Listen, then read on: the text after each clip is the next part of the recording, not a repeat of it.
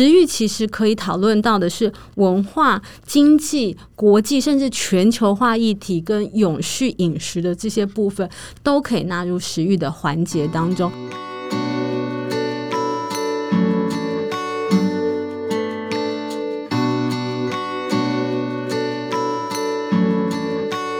欢迎收听一篮菜真心话，你好，我好，共好。我是议题时间主持人林邦文。作为家长，我们最关心的莫过于孩子今天吃什么。尽管将孩子的午餐交给学校把关，也是会担心小朋友的营养摄取够不够。今天呢，我们就来聊聊小朋友的营养午餐。我们邀请到大享食欲协会的秘书长。黄嘉玲，嘉玲你好，邦文杰好，一兰菜真心话的朋友们大家好。呃，大享食育协会哦，算是一个蛮新的组织哈、哦。是，嗯，跟我们介绍一下，这是什么样的组织呢？真的很新哦。呃，如果是用小朋友年纪来算的话，他才是上幼稚园的小朋友，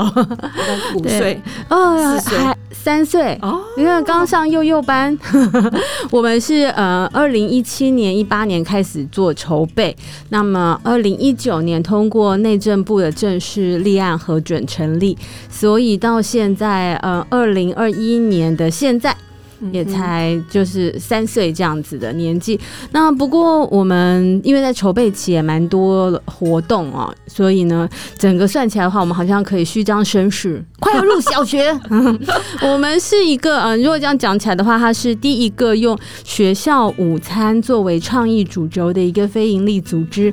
那么目前来说，我们当然说就是要讲到这个学校午餐或是食育、食农教育，它真的是方方面面太多讲不完。不过我们基本上的切点就是从学校午餐出发，辐射出去呢，有很多跟教育啊、倡议啊、活动啊、国际交流有关系的，就是按照我们现在成员的能力，还有我们可以接触到的触角，因为很年轻很新，所以变化也蛮多的。我知道，虽然说是一个很新的一个组织哈，但是。是呢，我一直关注你们的脸书，谢谢。有一直有倡议的行动之外呢，也会配合我们目前台湾的社会状况，提供不同的一个一些行动，或者是说一些啊、呃、比赛，譬如说像是前阵子的那个。啊、呃，这个永续食物，嗯，就是扣在这个团扇的部分的一个设计嘛。是。然后，然后呢，还有就是疫情期间，那我想你你也是很多人脉啊，关心到说啊，那这些有些孩子家里比较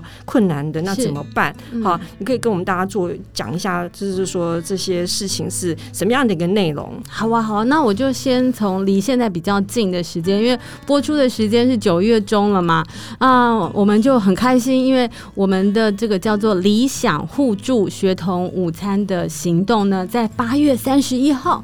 顺利的画下句点。九月一号，孩子们就开学。嗯，普天下的啊，没有啊，台湾的母亲无不额手称心，福一大白啊，在家煮饭煮的快疯了，又然哦。那么，嗯，所以在五月初，因为我记得那个时候是五月十七号的时候，其实那一天我已经自主让我们家的小朋友都不要去学校。那天是礼拜一，那我们当天就听到说，五月十八号他就开始嗯。在家停课不停学的一个模式。那坦白说，以我们的情况的话，孩子们在家就是我们煮饭麻烦一点。可是同时，因为嗯，我们刚刚说大小食育协会呃关心学校午餐，事实上我们在看到偏乡的状况，就是学校午餐是很多孩子家境比较清寒、比较辛苦的孩子一天当中最丰富、最营养均衡的一餐。甚至他可能如果说这个学校的设计或是老师愿意鸡婆一点、多照顾一点，孩子们还可以把大家吃剩的东西带回家，可能还可以跟家里的长辈分享，或做自己的晚餐等等。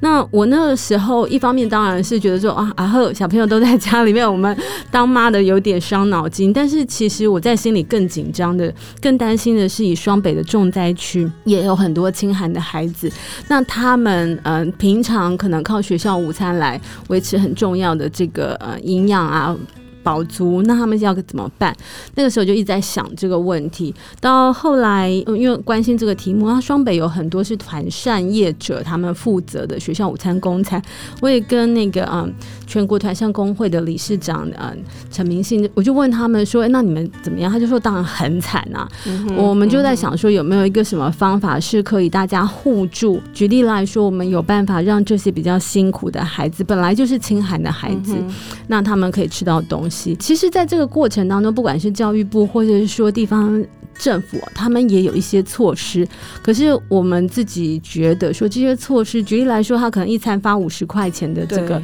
呃，把这个钱打到他的监护人的账户里面去，或是有些地方他就发那个四大超商的 coupon 让他去换。那这个在当时新呃双北的状况，我们就觉得有点不太现实。为什么会这样讲呢？就是嗯，一餐五十块在双北地区是买不到什么东西可以吃的。那如果家长功能不彰的话，这五十块到以后来到一天五十块到底到哪边去，你也不知道。那孩子们也不能叫人家餐餐吃泡面或吃面包果腹。那时候也不晓得疫情的这个看不到终点，所以那时候我就在想说应该要怎么办。那像嗯四大超商的话，我们就叫小朋友。不要出门了，那、嗯啊、你就给他超商的 coupon 叫他去买，这个不是又是群聚吗？是。那所以那时候就呃想了一些方法，总之就在四嗯六月四号开始第一次的送餐，嗯、就是我们请已经停业的团扇业者呢，他们用他们有这个 up 的厂房，还有他们自己是因为有很多车队嘛，他们自己有车队，所以就请他煮。那煮好之后呢，用这种收缩膜的这个袋子，食物袋，它是可以加热，是可以冰冻和加热的，把它装到这样一袋一袋的，就一人份、两人份这样子装起来呢。在呃，我们准备一个礼拜的午餐，那一开始是准备十包菜和十包饭，就是一人份、两人份这样。那后来因为嗯、呃，大家一起参加，我们就把它呃稍微分量大一点，变少一点，就是一次一个礼拜我们送六包餐点是冷冻的。嗯、那这些都是由团膳业者烹煮，并且用他们的厂房冷冻起来，并且我们安排路线，请他们分头去送。嗯、呃，在这样的情况之下，然后并且透过全家便利商店他们给的一些那个联络的资讯，所以就有一家社会企业叫做。嗯，全球定位的社会企业，它跟双北的里长们有合作，合作哦，所以我们就从一开始的六位里长送一百二十份，对，到嗯最后我们是一个礼拜会送两千零二十二份，包含其中有二十二份是素食的，给五十五十七个点，五十四个里长和三个学校，太强了。这样子从六月四号开始做，送到八月三十一号，中间有很多很多的人帮忙。太棒了！像这样的一个急难救助的餐点箱哦，不仅是给了哦这些弱势啊、清寒啊、清寒学生家庭，也帮助他们。也降低了，就是说出去采购的风险嘛。是，而且我觉得很厉害，是说这个还有让那个厨房的这个员工有工作啦，然后那个产地到这个送到那个团膳工厂这个模式，也可以解决我们的我们的生产的那些呃农渔呃畜产这个品的滞销嘛。是，你真的太厉害了，你这样一,一个行动帮助了好多人哦。谢谢大家的帮忙，我们在过程当中真的没有想到，就是一个很鲁莽有有。有勇无谋的行动，可是真的好像很多人愿意帮忙。我自己比较感动的是，嗯，后来有收到一些捐款，倒不是人家捐的三十万、四十万，我们很感谢。可是我最感动的是，我看到收到那个五百块、一千块的捐款，因为我们一箱大概算一算成本，一个礼拜大概连运费啊、成本啊，大概四百五十块。所以我知道说有人特别来问我们说他想要捐款支持，然后他捐了五百块进来的。我相信他不是生活非常富裕的人，可是他愿意用这样的心情去分享。我、嗯，所以我们后来在送餐的过程当中，我们也做了那个食育食农教室的卡片，哦，也希望拿到的不管是孩子们或是长辈，也可以看到一些讯息。嗯。另外，我们也想要透过这样的方式跟。每一个接受者来分享，就是说这件事情只有大想，只有我没有办法做，只有团扇公司没有办法做，只有里长也不能做，就是嗯，或者只有这些食材捐赠者啊，或者是资金的捐赠者，我们也做不出来。这是一个大家一起手牵手接力的一个爱心行动。所以我最希望的是孩子们在这个过程都能够体会到这一点。嗯哼，其实为什么要来？做这个营养午餐的倡议哦。其实，在很多的国家里面，它不仅就是说是在帮忙推，就是说让孩子，尤其是开发中的国家，让他有个动机去上学。那另外就是说，在一起吃饭的过程当中，他也可以学习到对食物认识啊。那就像有一些国家更讲究啦，他们还有所谓的呃营养午餐的秘书。呃，嘉玲其实当然很客气啦，他就说啊，一个人没办法做。事实上，他过去这几年，他就是在做我们叫做呃基础建设，然后他也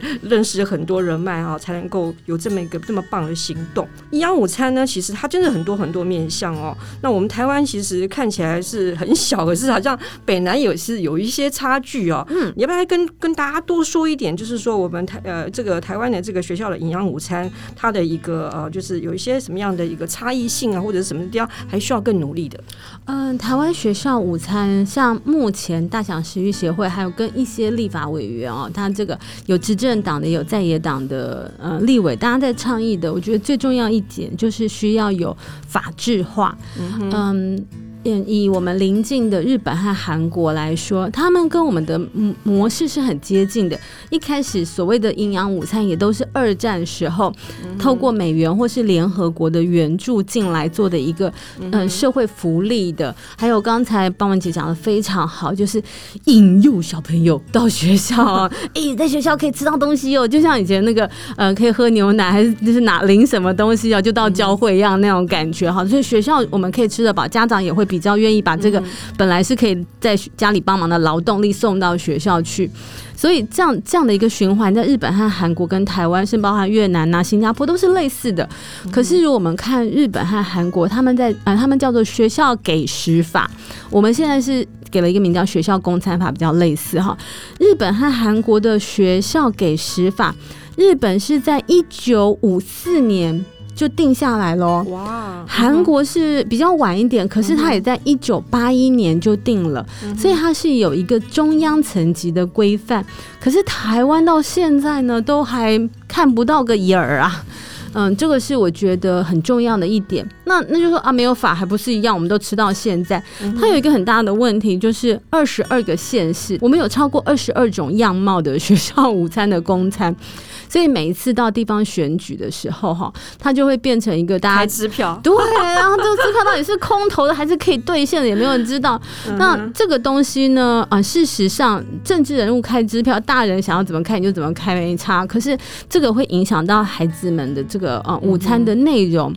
呃，连带来说，它也包含食欲的这个施行，还有营养教育，这些都是紧密相关的。举例来说，台湾应该是呃东亚最胖的国家。我们的这个龋齿率，这蛀牙的比例也非常的高，嗯、这些大概都跟我们的这个饮食习惯，从小哈没有办法在学校弄得很好，这个是有关系的。所以参考日本、韩国的经验也有它的道理啊。所以你刚刚提到日本在这个部分是比台湾还要来进步哦，七十年呢。那我看到了韩国也很也很厉害啊，很猛啊！现在推好像连高中都不要钱，是是是，要往这个方向走。嗯，而且我觉得他们那个整套的设计啊，就是营养照顾，然后全人照顾，结合了社区的发展，甚至银发族进入学校午餐变成一个这个劳动力，它都会是整个地方政府到中央政府的一个政策。嗯哼，所以刚刚提到，就是说，其实这个营养午餐对我们整个国民健康哦，下一代也是很重要的哦。那近十年来，日本的那个小男生的身高呢，哎，已经高过台湾小男生了。然 后我们的那小朋友的蛀牙率也很高，所以怎么办呢？我们现在在听众可能都是跟我一样，呃，职业妇女啊，我们没那么多时间。可是有没有什么办法，我们可以来关心我们的小朋友的营养午餐呢？呃，一般来说，就我们不要太说啊，我们也要去诉求这个政策啊，去爬书怎么样立法。至少我觉得，爸爸和妈妈呢，用你的手机就可以关心一件事情，就是呢，目前哈，我们教育部呢有花了大笔的银子，我们纳税义务人的钱也做了好几年了，有一个学校午餐登录的平台，你打学校午餐登录平台啊，就会进入那个网站，那个网站呢，你就输入说，哎，我们家的小朋友念的哪一个学校？举例来说，台北市中正区中正国小。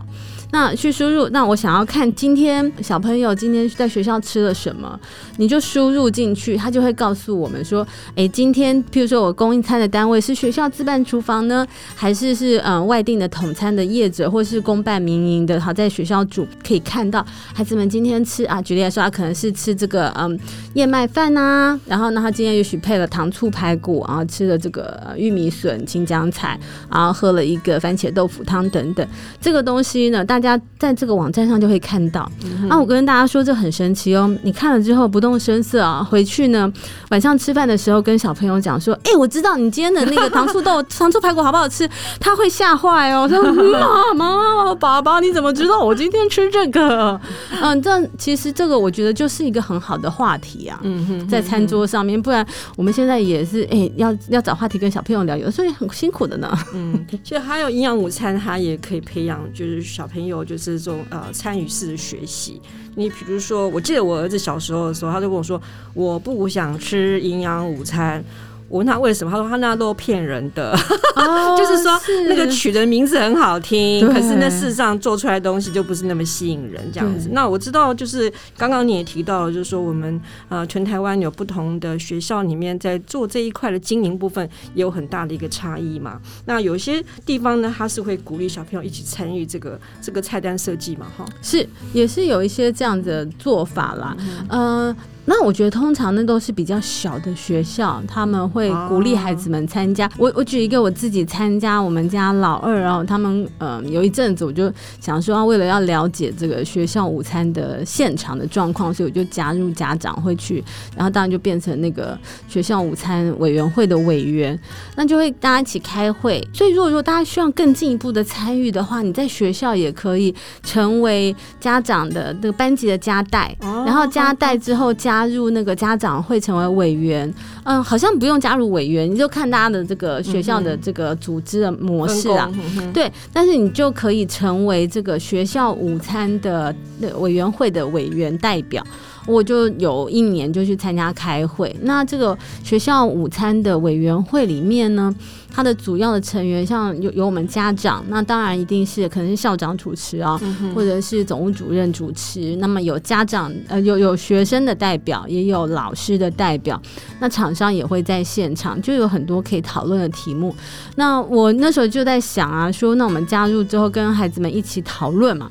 嗯，很惊讶的发现，因为我们大概可以从一些嗯，不管是菜单哈。或者是说孩子们的反应，或者是一些譬如说董事基金会长期以来还蛮嗯，就是学校午餐的这个部分有蛮多的琢磨。从他们的调查和报告当中都说，我们纤维素的摄取一定是很少的，钙质也不够。所以那时候我就举了一个例子说，哎，那如果说我们诶下学年想要一些改变的话呢，呃，我们是不是多加一些水果好，或者是呢，嗯，增加一一瓶牛奶或是一瓶蛋白质类的饮品，豆浆啊，对对对，优酪乳啊，厂商有提说要要那个，因为入不敷出嘛，哈，东西比较贵，他想要那个涨价，所以如果涨五块或涨十块的时候，那现场呢就很可爱的，我觉得他那个好像是高二还是高一的小女生代表就站起来说。不要，我们不想要再多加水果，我们也不想要喝豆浆或牛奶。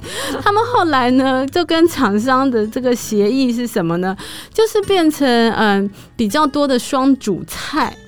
什么叫双主菜？举例来说，今天假设有酥炸鸡翅的话。那另外还要有一个主菜，本来它可能是配菜，也许是配菜是这个青江菜炒肉丝，嗯、那肉只有一点点嘛。那所谓主菜就是它的肉变比较多，嗯、所以我今天有一个酥炸鸡翅，然后我可能就会搭搭配一个这个红烧呃小排。小朋友喜欢的是这个，这个就有很多，我觉得这就是一个张力。那我们有很多机会去做讨论。举例来说，我们要顺着孩子们他们喜欢吃什么，那我可以告诉大家，不管是在日本、韩国或台湾，小朋友最第一喜欢的一定是咖喱饭，第二喜欢的是炸鸡，第三喜欢的是披萨。天天就给他们吃三分这样的，你就知道小朋友最喜欢了。但可是我们知道。不能这样做。但是我们又希望孩子们参与的话，中间就有一个很多公民教育是可以去做的。啊啊、嗯，因为我们现在又在谈那个什么素养教育，是那如何对在这个饮食自主啊、公民议题呢，就可以一起来做这个讨论。嗯，刚刚呃跟我们提了很多呃食欲，那食欲其实这个两个字呢是从日本来的哦，哈。可是我知道说现在台湾有很多的团体也一直在关心这个呃食欲，甚至就是说希望能够有这个法赶快过。那嘉玲要不要再跟大家讲一下台湾目前的这个呃神农教育？那最后呢，也希望能够跟我们分享。呃，就是搭配这个食欲呢，跟我们讲一下怎么样。用食材做一个简单的便当，好啊。呃，食欲它真的是一个很复杂的定义啊。在台湾的，就我们的华人世界的中文里，其实本来没有这个字，我们真的是向日本借过来的。可是用这两个字组合起来呢，也可以理解。那台湾的话，我们可能除了食欲之外，我们把它当成食农教育。那它真的有非常多，像如果是食农的话，就是从产地到餐桌，这当然是教育。那在合作社或者是在很多这个呃，我们在讨论的时候，生土不二，所以土土。土地跟食物的关系，另外呢，对人来说，我们的饮食的素养，或者是我的味觉的训练，这也都是食欲的一环。我自己比较喜欢讲的是，食欲跟文化有非常大的关系。在都市，我们不太可能，呃，就就是不是每一个孩子都应该在食欲的这个课程当中学怎么去种菜，怎么去孵豆芽。食欲其实可以讨论到的是文化、经济、国际，甚至全球化议题跟永续饮食的。这些部分都可以纳入食育的环节当中。举例来说，因为大侠我们嗯从去年开始做了一只来一只虱目鱼的分节仔，就是嗯因为我们办学校午餐大赛嘛，后来发现第一届和第二届、第三届参加的这个学校呢，营养师他们只要是从台南来的，他一定会开石目鱼当菜单里，就是当他的里面的一个一个道菜色。然后食农教育的时候也会介绍虱目鱼。我这种在台北长大的人根本就搞不太清楚，知道虱目鱼很多次，可可是明明吃虱目鱼肚又没有刺嘛，所以嗯，老师们在做这个食育教育的时候，很喜欢跟大家介绍。所以在我们前几年在办那个学校午餐大赛的时候，就从呃营养师他们介绍虱目鱼呢，我们就有些灵感，并且在参访日本的时候也看过他们做这个。煎鱼就是柴鱼的那个煎鱼的分解菌，所以我们后来就做了一个里面非常复杂，有十七个小 parts 的这个。嗯虱目鱼啊，要跟孩子们讲说虱目鱼的不同的样子。那在这个爬树的过程当中，我会发现说，哎，我们不是了解虱目鱼的生物，或者是说小吃摊的虱目鱼。其实虱目鱼它并不是一个所谓的本土鱼种，它是从东南亚来的。所以你不管是在大溪地，或是夏威夷，甚至是诺鲁，都有吃虱目鱼的这种习惯。然后它是一个淡水的、海水的、咸水，就是半咸水的这个环境都可以养殖等等。那当然，譬如说。在合作社，我们也可以买得到虱目鱼，是邱金尧大哥他们呃养殖的虱目鱼，他们是用生态友善的环境，而且虱目鱼是吃素的，以吃素食为主，它又有一个名字叫海草鱼，这些东西通通可以拉进来讲。举例来说，我最很喜欢跟大家分享的是诺鲁叫虱目鱼有一个非常可爱的名字叫伊比亚。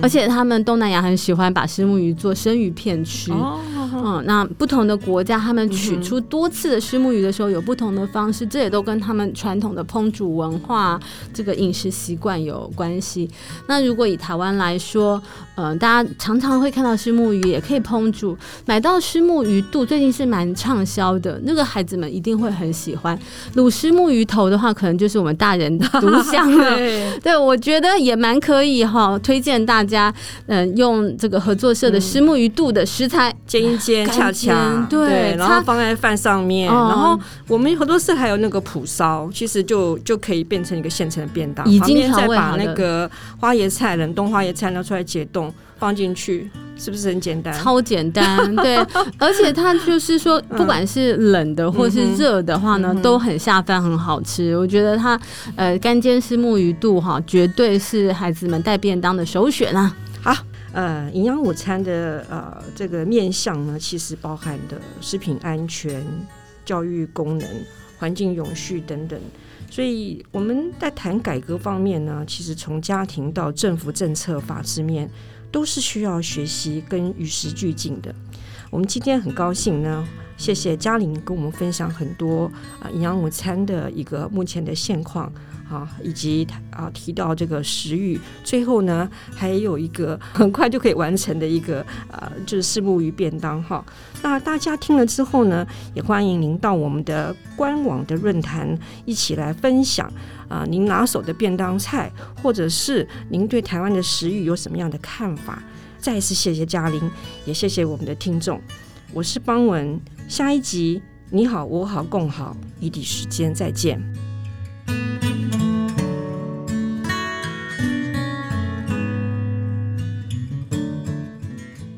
营养午餐小知识：最早的学校供餐是源于欧洲，一八五零年。那个时候，为了要济贫，也就是提供午餐给贫困学童，让他们在学校能温饱。美国是在一九二九年世界金融危机引发了粮食的危机，大批的劳工返乡种田。美国政府当时寄出农粮保证收购价，让大家就努力种，结果造成收成太多，美国的军人和低收入户帮忙吃都吃不完，所以就开始推动营养午餐的计划，让学校里面的小朋友帮忙吃。台湾则是在第二次大战之后，美国透过各种国际组织提供欧洲、亚洲盟国资金、技术与物资援助。台湾地区那个时候也获得大批的美元、面粉与奶粉，才因此在部分学校试办营养午餐。目前台湾的营养午餐从免费到六十元都不一，供餐方式有公办公营、公办民营及委外，也就是招标团膳业者。